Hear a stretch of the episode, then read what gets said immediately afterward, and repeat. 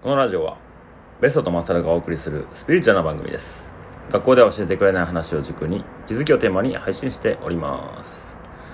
本日8月の23日です。よろしくお願いします。えー、アルトナトレイル中ぶりの個人配信ですね。えー、ベストが前回一人で話してもらって。で今回僕一人です。でえー、次週は2人でねベストのキャンプの振り返りいろいろしていこうと思っております。でですねえー、初めにちょっと訂正がございます。前回ベストが弥勒祭10月の15日やるよって言ってたと思うんですけどちょっとですねスケジュールが難しくてですね日にち変更となりました。えー、と11月の19日日曜日が弥勒祭当日と、させていただきます。えー、まあ告知も10月だとちょっとバタバタしそうですし、えー、11月の方が何かと都合がいいんじゃないかってことで、ちょっとそっちにずらしていただきました。ぜひ、11月19日日曜日、皆さん、日にちあげといてください。近々告知があると思います。でね、遠方から来る方、いや、遠くて行けへんわ。っていう方、いると思うんですけど、そんな方にもね、ちょっとナイスな、えー、参加方法が僕とベストで話してて思いついたので、その辺も楽しみにしていただければと思います。それでは、えー、本日、僕がですね、話したいことをちょっと話そうと思うんですけど、うん、8月ね、まだまだ暑いですね。今月僕は、えー、本当に大人の夏休みと言ってもいいんじゃないかってぐらい、よく遊びました。うん、スケジュールをね、振り返ると、えー、1日2日、大阪にいて、で、3日からですね、まあ、ベストのキャンプのイベントの初日だけちょっと顔出して、そこから、3日の夕方ぐらいに出て、東京まで新幹線で行き、東京じゃない、二宮かな？はい、神奈川の二宮まで行って、で、その翌日、青森まで行って、ねぶた祭り、7年ぶりですかね、のねぶた祭り行ってきました。うん、7年も経つとね、いろいろ忘れてることあるかなと思ったんですけど、いや、あそこの場所はいつまでたっても変わんないですね。まあ、スーパーがなくなったりとか、ちょっとしたことはね、変化あったんですけど、うん。いや、青森市が、あの一週間はもうおかしくなってます。なんかね、ねぶた祭りの一週間あるんですけど、8月の一週目。その一週間だけで、青森市の経済が、年間の3分の1動くと言われているような、もう、もうほんまクレイジーウィークですね。もう青森がパンクしてましたね。本当どこ行っても人がたくさんいて。で、まあもちろん宿も高騰してるでしょう。高騰してるし予約取れないし。で、新幹線でね、東京から東北新幹線乗って行ったんですけど、ちょっと僕舐めてて、自由席で適当に座ればいいやと思ったんですけど、東北新幹線自由席ないんですね。今までどうやってねぶた行ってたのかな多分青春18切符とかそんなんを駆使して行ってたんでしょうね。ね、新幹線で大阪から2日かけて青森まで行く、そんなね、こと今までなかったんで。で、やばいと思って、チケット売り場ですか？めっちゃ並んでるんですよね。で、みんなこう、駅員さん、あのチケット売り場の人に、もう空きがないよ、空きがないよってめっちゃ言われてるんですよ。え、もしかしてこれ青森行けへんのちゃう？みたいなのあったんですけど、自由席でいいんで、立ちでもいいんでなんとかなんないですかっていうとね、当日立ち席が用意されるみたいで、別に席なんてないですよ。何号車と何号車の間に立っとってください、みたいな。で、えー、3時間かな東京から。3時間かけて青森行くんですけど、ほとんどの人が青森まで行くんですよ。で、途中ね、ちょこちょこ主要都市通っていくんですけど、盛岡で一席だけ空くと。で、そこに、まあ、座ることもできますよって言われたんで、まあ、そこを座らせてもらって、えー、2時間立ち移動で1時間座って青森に到着という感じでしたね。で、青森のね、えー、ねぶた祭りの期間だけオープンする、えー、シークレットキャンプ場があるんですけど、ねぶたキャンプサイトやったかな。まあ、そこはですね、特殊なキャンプ場で、普段は、えー、ただ雑草が生えてるだけの空き、空き地じゃないな。えー、下水処理場かなんかやったかな？はい。まあ、そこのね、雑草をこう買ってくれて、青森市がね。で、えー、水道とトイレとゴミ箱を用意してくれて、フリーのキャンプ場なんですよ。で、そこはね、観光客がまあ来ないだろうというような場所で、自転車の旅人、えー、バイクの旅人、あとは歩いて旅してる人、そんな人が集まるカオスなキャンプ場です。そこにね、一週間の間にテントが300張ぐらいじゃないかな。大きいのからちっちゃいのまで。めちゃくちゃカオスです。で、まあそこにね、旅人たちは北海道を回って降りてきたり、本州を上がってきて、青森のキャンプ場に集結するんですけど、大阪とか東京ではまあ見ない人種の人たちがたくさんいましたね。自転車の後ろに日本一周って書いてる人とか、まあ、リアカーで旅してる人が日本一周って登りかけたりとかね。見ますか？そんなの皆さんの街の中で。そんなん、そんなんが、そんな人たちがね、普通にいるんですよ。コンビニに行ったりすれば、日本一周チャリンコが止まってて。で、青森市をふらふら歩いてると、もうね、こんがり日焼けした、半袖焼けした若者たちが、まああれですね、チャリンコで旅して日焼けしてるんでしょうね。がいたりとか。で、そこにね、僕も、えー、今から10年前、10年前かな？はい、に行きましたね。で、そこでねぶた祭りを知り、そこから、まあ、4年連続ぐらい行ってたのかな。うん、本当になんかこう1年に1回夏の祭りに行くみたいな大阪でもね、今年結構祭りが多いんですけど、なかなか祭りのタイミングで大阪いなかったり、花火大会も結構今年あったと思うんですけど、あんまり見れてなくて、青森でね、ほんまに何年ぶりかなっていうぐらいちゃんとした花火大会見れましたね。うん、よかった。でね、その、ねぶたのキャンプ場のね、旅人たちを見てるとですよ、なんかちょっと昔の自分を見てるような気がしてね、よかったっすね。今もハイキングし始めて、えー、2017年からなんで、7年ぐらい経つんですかね。どんどん道具も軽くなって、荷物も少なくなっていってるんですけど、もう本当軽さなんて求めてないよみたいな感じの、もう UL なんて知りませんみたいな形のね、旅人がめちゃくちゃ多いんですよね。もうテントも重たそうなテントで、で、調理器具もしっかりした調理器具で、まあ多分安いものかな。うん、高い軽いものじゃなくて、結構若い旅人が多いんで、お金もあんまりないんでしょうね。僕も当時そうでした。うん、なんかそういう、なんていうんですかね、武骨な旅の仕方？スマートじゃないと思いますけど、なんかこういう人たちがいるってめちゃくちゃ貴重やなって思いましたね。なんかどんどんこう、軽く便利に旅ができる中で不自由に重たく旅をする人たち。でこんがり日焼けして。でもニコニコ笑ってんすよね。そういうのを見るとなんかそうやなこういう気持ちって大事よなって思いましたね。うん。なんか初心に戻るじゃないですけど。僕がチャリンコ旅してた時2013年ですね。今から10年前。まあ適当な荷物で旅してましたね。うん、靴も途中で履くのめんどくさくなって、ねぶたのキャンプ場で誰かからもらったか拾ってんの落ちてんのを拾ったかのなんかわらじみたいなんで、後半は チャリンコこいでたりとか。で、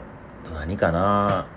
うん、キャンプセットも重たいもんだったし、調味料もね、カバンの中に入れたりとか。お米とかね、何キロか持って旅したりとかね、本当に毎日節約の日々で、275日間の旅だったんで、初めてのね、そんな長期の旅だから、どんだけお金使うかもわかんないしね、本当あの時毎日1日500円しか使わないみたいな自分の中ルールありましたね。いやそういうね懐かしさとこう初心に戻るような形でねぶた祭り参加できて本当に良かったです。でそこでねまた再会できるねぶた祭りの友達たち。うん僕が出会ってから10年ぐらい経つんですけどまあもちろん老けてはいるんでしょうけどね。まあでもみんなそれぞれの道を歩んでいるような形があって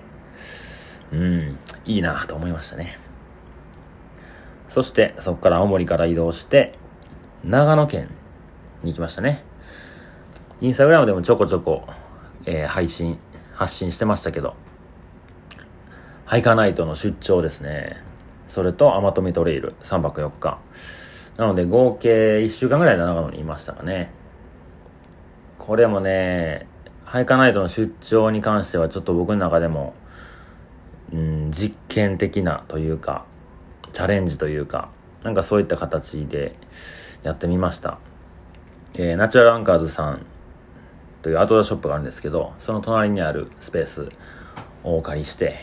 えー、開催させていただきました。で、ケータリングいつもペグでだったらね、カナリアカレーさんという近所のカレー屋さんにお願いしてるんですけど、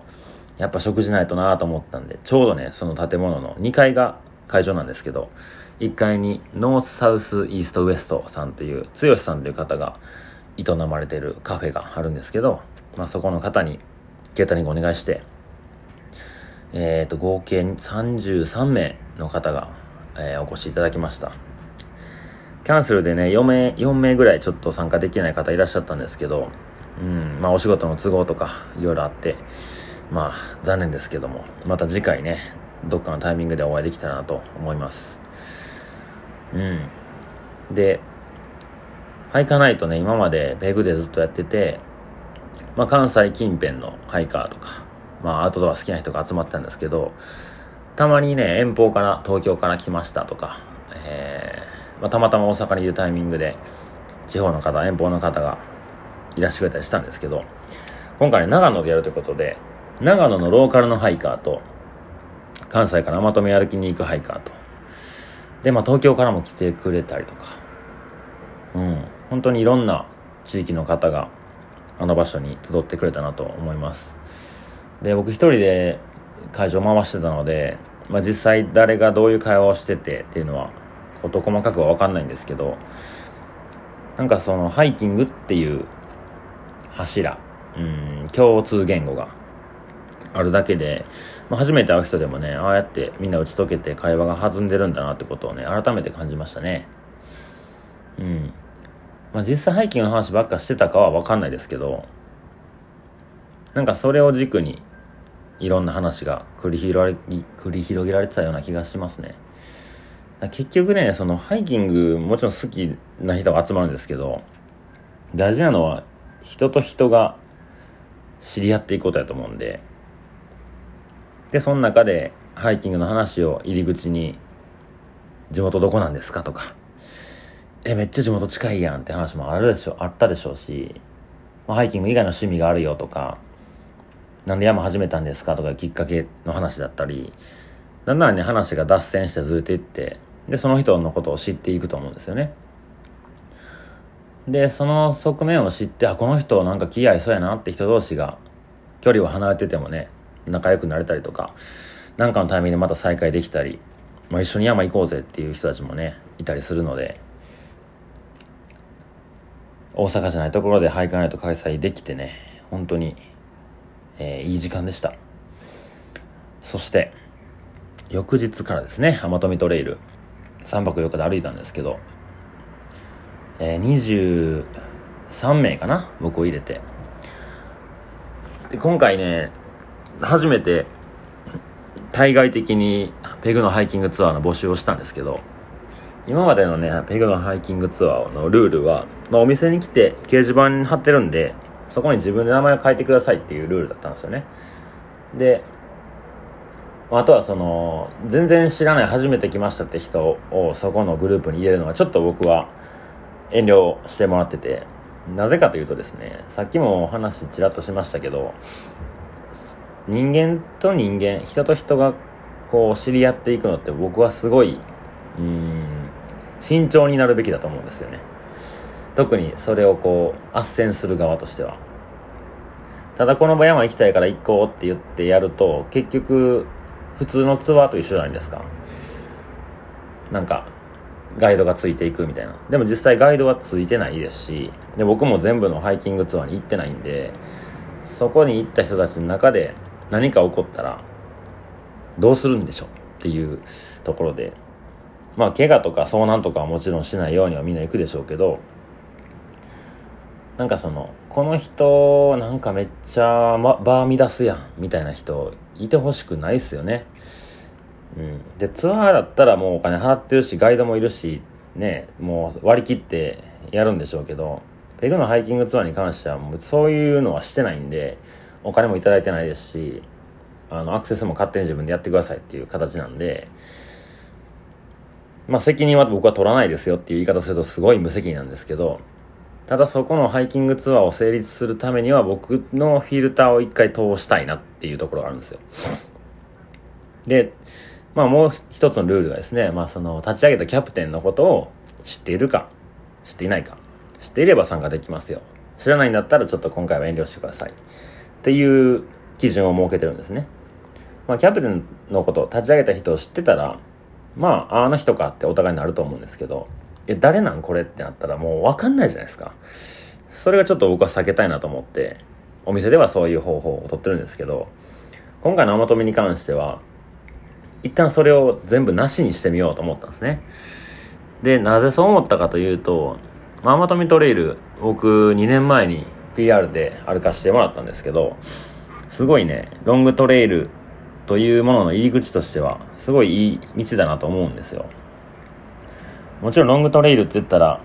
食料補給を必要とする距離だったり。うんまあ100キロではロングとは言えないよねっていうのがロングハイカーたちの認識かなと思うんですけど実際アマトミトレイルは86キロ。で食料補給もせずに歩ける距離感です。でもねなんか山の上稜線とかピークばっかりを歩いてるハイカー、まあ、登山者からすればねとても新鮮な歩き方だったと思います。何が新鮮かというとまず山のピークに一回も行かない。そして歩く道は集落だったり、えー、長野県の長野市からスタートするんで街中ですねスタートは。都会の中ですよ。で一日の終わりにお風呂が入れる場所もあったり戸隠の神社あとは牧場妙高高原。そういった観光客が訪れるようなところを歩いて旅していくという道なんですね。なんかねまあ暑かったっすよ。めちゃくちゃ暑かったんですけど歩くしんどさっていうのは山よりもかはないと思うんですよね。ただ難しくなってくるのは、えー、道ですね。道前は多いと思います。街の中も歩くし、えー、登山道だったらね大体分岐あってどっちかなとかでいいと思うんですけどまあ街中歩く、集落の中歩くってなったら道は無限にあります。そういう道迷いもあったとよく聞きました。あとはね、えー、水の補給っすね。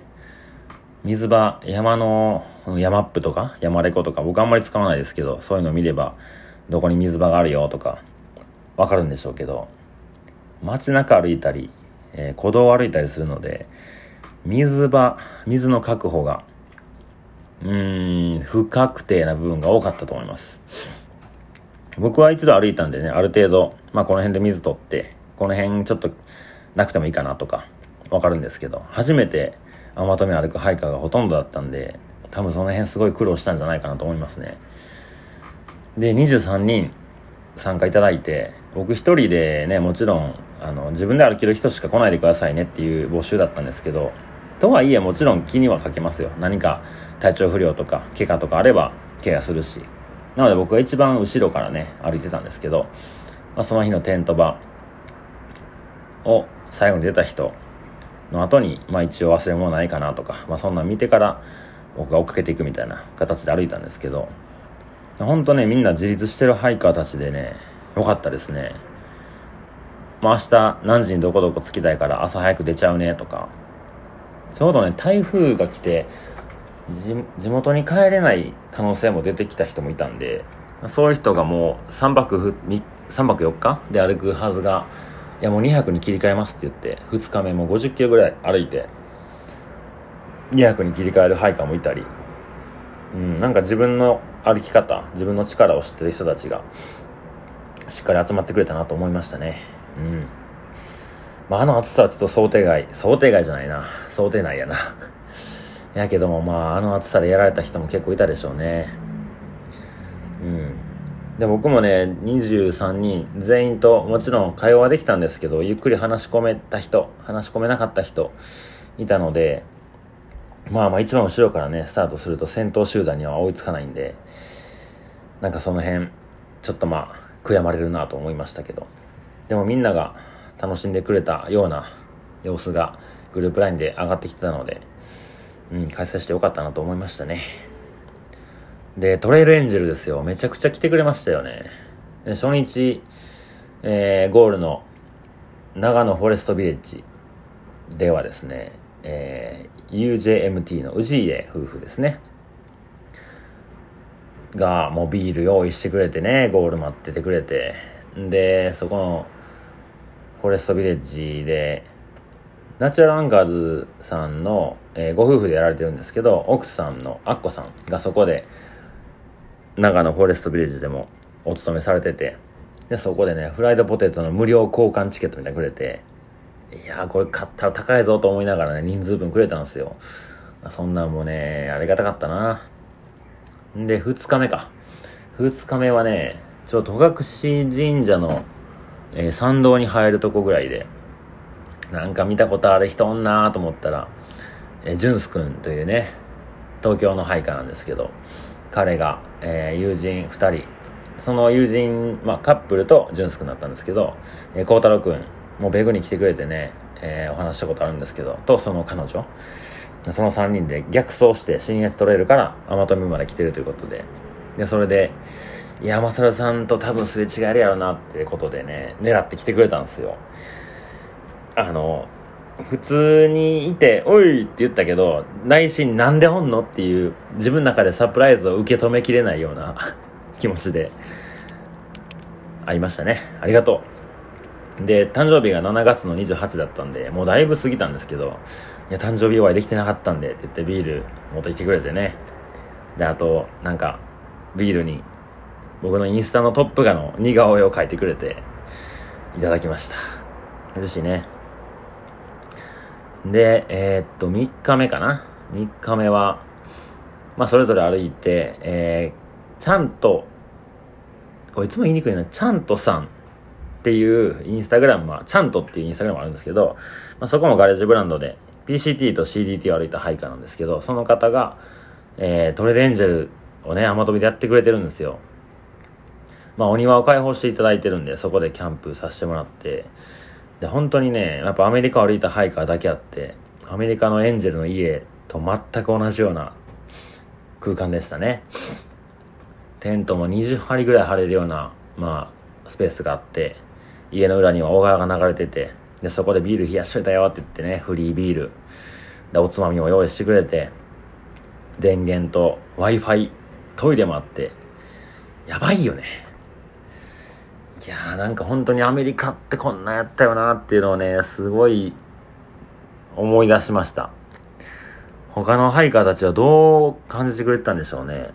普通にキャンプ場泊まるってなったら1000円、2000円かかりますよね。それを無料で開放してくれて、フリードリンク、フリーおつまみ、で電源あって Wi-Fi あって、いやもう本当にみんながそれぞれエンジェルに対する感じ方何か思ってくれたらいいなと思いましたね。でドネーションをねもちろん僕は払いたかったんでまあもうそれは任意なんで別に強制はしてないんですけどまあみんな1000円ぐらい払ってくれてまあ2万円ちょっとですかねお渡ししておきました。でお風呂入りに行ってしっかりご飯食べて焚き火でもしてダラダラ行こうかってなった時にねえー、リンゴおじさんこと宮下直哉登場。そして、えー、ナチュラルアンカーズのユウさんとアッコさんと娘さん。で、 North、South、East、West の剛さんと剛さんの奥さんがね、エンジェルに来てくれましたよ。もう毎日エンジェル。毎日取れるマジックですよ。もうでかいビール、クーラーボックスにもうアルコールガンガン詰めて、で、リンゴ、取れたてのリンゴと、えー、買ってきてくれた桃と、もうお腹いっぱいにせんかったよかったなって多分全員思ったでしょうね。で、まあ、次の日早い配下もいたので、まあ、良き時間に寝ていき、僕は結局最後、1時ぐらいまでかな、ゆうさんと、宮下さんと3人で、えー、だらだら暗闇の中おしゃべりしてました。本当にありがとうございました。で、最終日、もうね、標高下がっていくんで、マジで暑いです。灼熱の中、えー、ナイナ滝の方に行って、うん？違うわ。えー、野尻湖か。あ、ナイナ滝でも、あの、途中離脱したモッチーがね、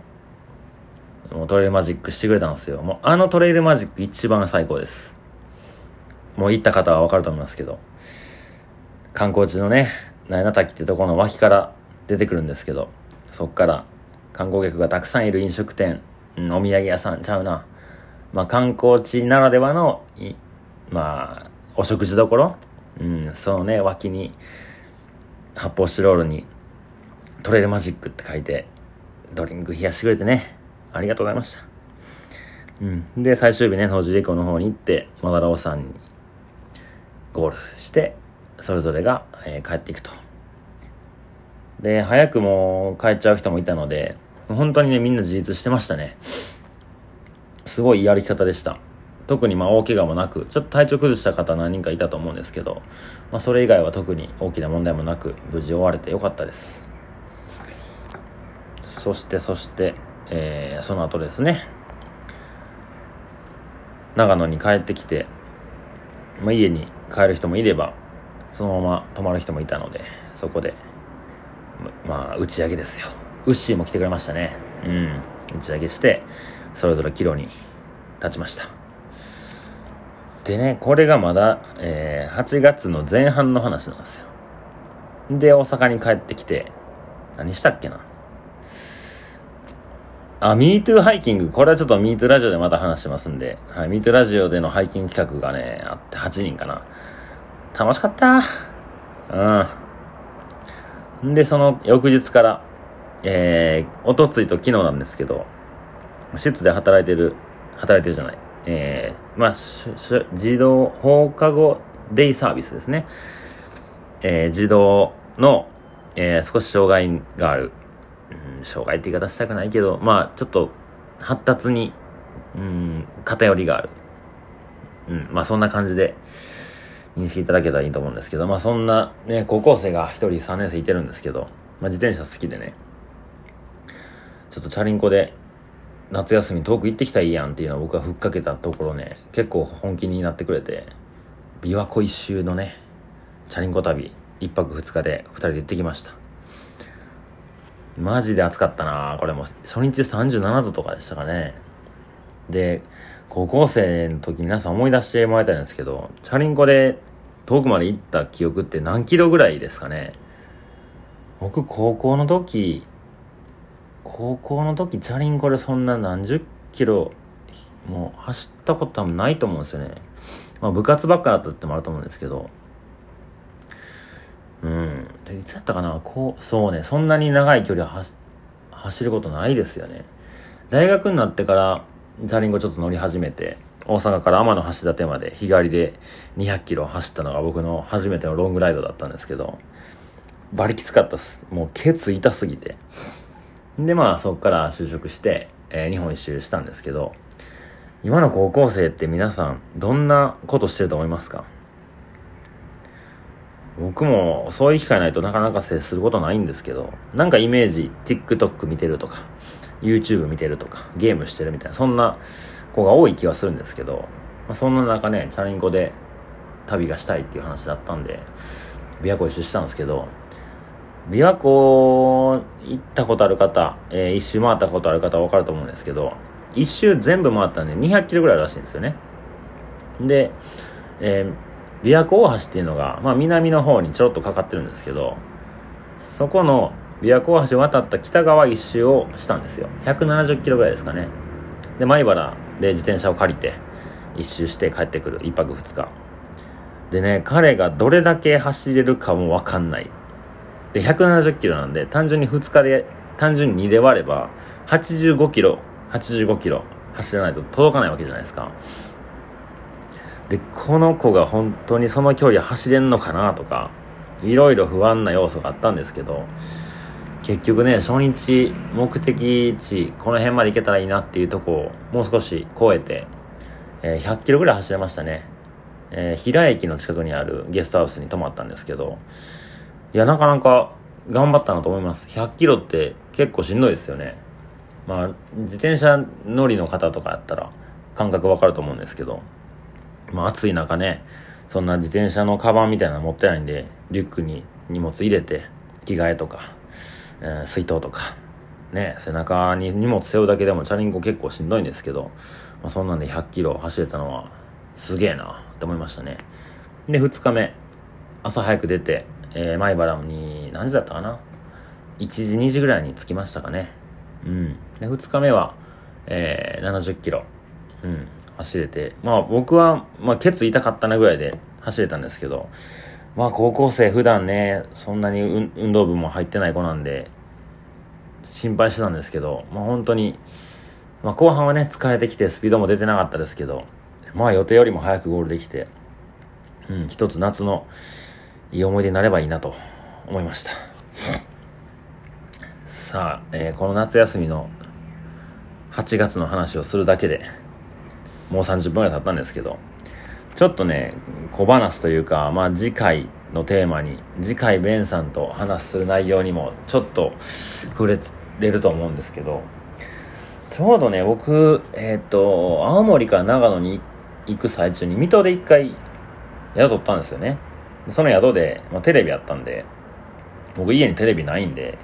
ちょっとテレビつけてみたんですよ。そしたらね、えっ、と、何やったっけな、あの番組。えー、調べよう。なんか、あ、真剣10代しゃべり場っていうテレビ、ご存知ですかねそう、これをやってたんですよね。はい、全国の10代の若者たちが NHK のスタジオに集結し恋愛教育死生観などさまざまなテーマで真剣なトークバトルを繰り広げる番組でございます。うん。でね、えー、その時にたまたまあったのがねあ今あ直近で放送したエピソードってことも書いてるんですけど今の世は多様性を重視しすぎじゃないかという議論を10代の子たちでしてました。でねその一人の子がテーマを持ってきたんですけど、僕もすごいね、共感する部分もあって、なんかね、その子も高校生で、なんかこう、最近の世の中の流れって、なんか、相手を否定しちゃいけない。尊重しようみたいな空気あるじゃないですか。もちろんそれは大事なことで、多様性を認めるみたいなのはいいことだと思うんですけど、なんかね、その子が感じた違和感っていうのは、学校で友達と話してる時に、何を言っても、いや、それいいねみたいな、いいじゃん、それってもう全部肯定されるのが気持ち悪いったんですよ。皆さんちょっと、ありませんか？そういう節。どうなんかな？僕の周りではあまり感じなかったことなんですけど、その放課後デイサービスの施設でいてる中ですごいそれをね感じる部分があってもちろんみんな何かしら発達に関する障害と言われるものがあるんですけどそれをしかそこは仕方ないよねって言って OK にしてしまうのも大事なんですよ。まあ実際できないこともあると思うんで。でもなんか障害っていうものを武器に自分逃げてないみたいな部分もあるんですよね。これはあの、ちょっと僕とその子たちの関係があって言ってるので、えー、全員障害を持ってる方に当てはまるとは思わないですけど、これはまあ一僕の意見として聞いてほしいんですけど、例えば算数がすごい苦手な子がいる。まあなんなら多分、数字っていうものの捉え方がまあ、大多数の人たちと違う捉え方をしてる子だと思うんですよね。うん。でも足し算はできるんですよ。引き算もできるんですよ。で掛け算割り算ができないんですよ。できないのかやろうとしてないのか俺はそういう障害があるからやらなくていいんだって思ってないっていう節があるんですよ。その辺どう思います？僕たち僕今34なんですけど小学校の時にクラスに1人ねちょっとこう今で言うと発達障害と言われるような子がいたと思うんですよ。まあ文章を読むのがすごい遅かったりとかまあなんかこう自分に自分がイライラした時に物を投げちゃうとかハサミで机をバンバン叩くとかかちょっとこう普通ではない一般的ではない行動をする子とかがいたんですけどでもその子その当時は障害者としてはもちろん認定されてなかったんでまあ最近全然会ってないんですけど普通に生活してると思うんですよね。SNS でたまに見かけるんですけどなんか格闘技やったりとかなんか仕事もなんか飲食店で働いてるとか上がってくるんでなんかそれってもしそいつが障害者認定をされてたらあそれやらなくていいよできないから大丈夫だよ。大丈夫だよ大丈夫だよって言ったらできることすらもしなくなるんじゃないかなとか。うん。でちょっと話飛躍しましたけどこの10代真剣10代喋り場の時にねなんか否定することってダメなことになるのか？と思うんですよね。別に否定していいと思うんですよ。違うと思うことは。でもそれを全部肯定していくような雰囲気ってちょっと僕も気持ち悪いなと思うんですよね。だって全部が全部いいことなわけないんで。でなんかそのねテーマ持ってきた高校生の男の子はまあちょっと話がヒートアップしてきてですねこいつら俺の話聞いてんのかなっていうぐらいもはや聞いてないんじゃないかっていうぐらい何を言っても肯定されるっていう風に感じてたみたいです。この辺ちょっとね、まあ、ベンさんこの前子供たちとキャンプ3泊4日過ごしたと思うんで本当にね初めて会うお子さんたちばっかだと思うんですよ、まあ、そういう子たちとの関わり方っていうもの多様性をどう認めていくのか。なんかその辺の話ができればいいなと思うんですよね。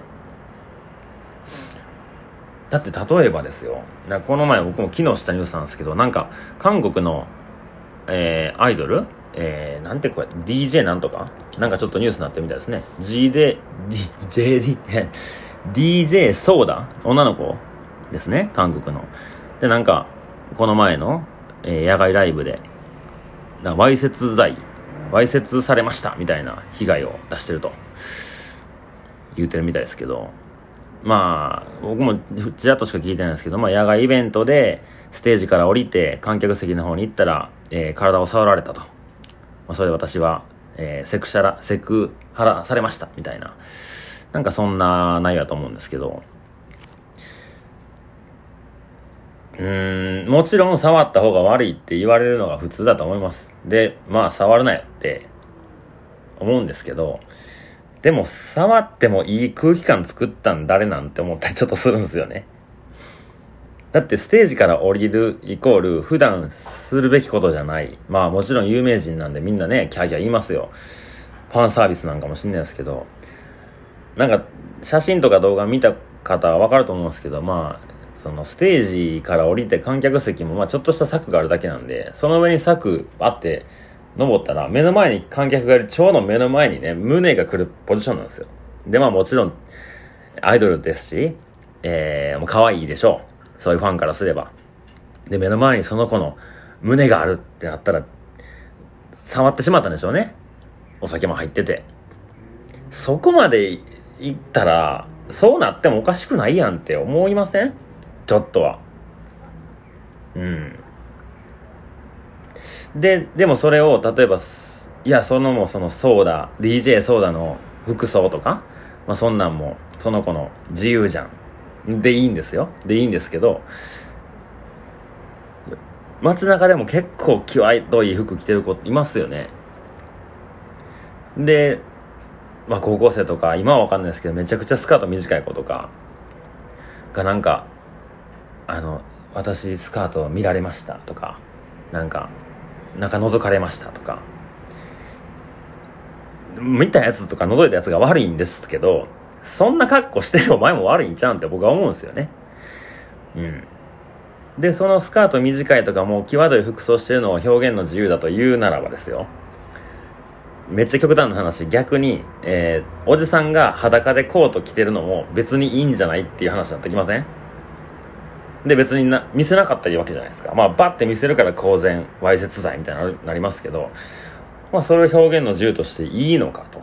思ったりとか。なんか全部が全部 OK にしていいわけではない気はするんですよね。うん。で、なんか、個人の、うん、自由、もちろんわかるんですけど、なんかそこがね、僕はちょっと、いろいろ思うことがあるんですよね。うん。なんかあかんことはあかんっていう、おじさん？近所にいたよくわからんおじさんとか、電車乗っとって座っとったら怒られた記憶とかってあると思うんですけど、全然知らん他人のおばちゃんとかに、あんたらそこ座った邪魔やろって言われた経験ありますよね。それって今、あんまり見かけないんですよね。まあ電車あんま乗らへんからそうなんかもしれないですけど。うん。そういうのも、じゃあ電車の中で人が結構多い中、えー、乗り、出入りする、ま、ドアの前で座り込んでる高校生に、ちょ、そこ座っとったらあかんで邪魔やからって言って、いや、俺の表現の自由やしって言われて、OK にしていいとは僕は思わないんですよね。人との関係があって、自分が生きてるということを認識できるなら、その行動はしないと思うんで、じゃあもしその高校生が、いや、俺の表現の自由やしって言ったのに返せる言葉としたら、じゃあ俺が注意するのも自分の、僕の表現の自由だからいいよね。っていう話ですよね。これってなんか、永遠に、オウム返しになりそうな気がしませんか？なんかその辺のこう、年上やから偉いとかないですけど、なんかどっか年長者に対するリスペクトだったり、うん、ダメなことはダメと教えてもらう機会っていうものが、もしかしたら今後、よりそぐわれていくんじゃないかなとか、思ったりするわけですよ。うん、ちょっと、気がつけば40分ぐらい喋ってますけど、ちょっとその辺のあたり、来週の、えー、キャンプの振り返りも含めて、ベストの意見を聞いてみたいなと思います。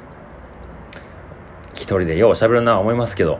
今日はこの辺にしておきます。で、冒頭にお話ししました弥勒祭の日付ですが、ベソは10月15日と言ってましたが、ちょっと日付が変わりまして、えー、11月の19日日曜日となりました。また案内いろいろ、えー、ベソから出ると思いますんで、その時に見てみてください。では、また次週お会いしましょう。さようなら。